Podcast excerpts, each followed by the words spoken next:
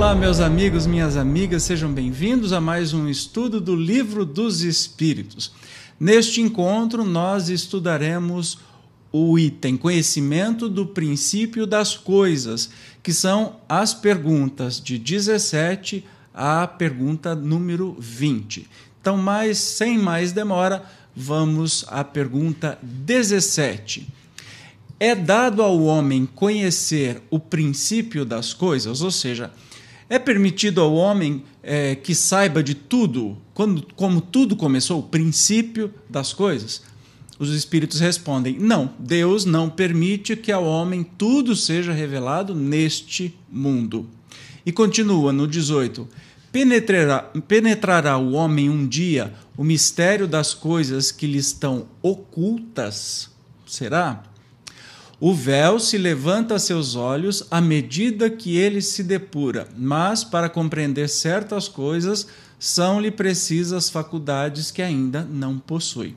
Essa pergunta meio que responde à, à, pergunta anterior, que ele fala assim: não, Deus não permite ao homem que, uh, que tudo seja revelado neste mundo. Mas aí a pergunta 18 responde: mas por que, que isso acontece?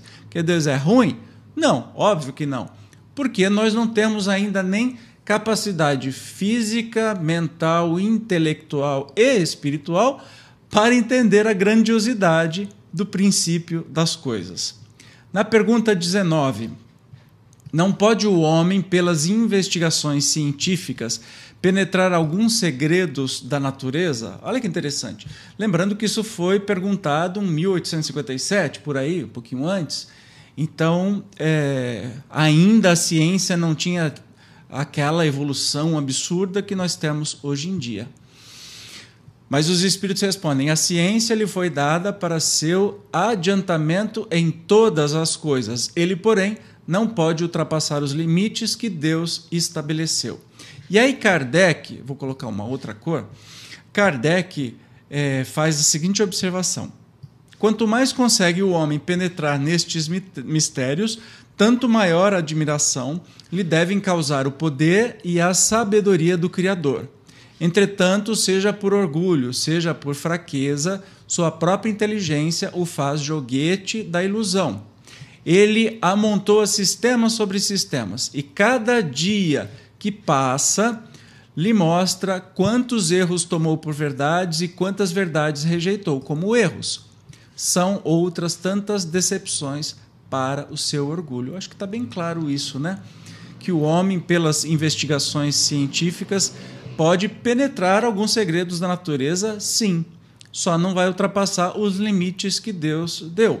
Quais são esses limites? Da nossa própria inteligência. Então, à medida que a gente for evoluindo moralmente, evoluindo cientificamente de conhecimento, e o nosso corpo for se aprimorando também para poder perceber algumas coisas, a gente, à medida que vai subindo, a gente vai ser, vai conhecendo mais coisas e assim compreendendo melhor a natureza de Deus, né? Pergunta número 20. Dado é ao, ao homem receber, sem ser por meio das investigações da ciência, comunicações de ordem mais elevada acerca do, do, que lhe escapa ao testemunho dos sentidos. Ou seja, é, o homem pode receber, sem ser por seu esforço de conhecimento da ciência, pela comunicação dos espíritos superiores de ordem mais elevada, né? do que lhe escapa ao testemunho dos sentidos, ou seja, aquilo que a gente pode ver, ouvir, é, sentir, tato, etc. E, tal. e a resposta é sim, se o julgar conveniente, Deus pode revelar o que a ciência não é dado aprender. E Kardec diz assim, ó, por essas comunicações é que o homem adquire, dentro de certos limites, o conhecimento do seu passado e do seu futuro. Ora, o que é o Espiritismo? A não ser este conhecimento né, fora da ciência.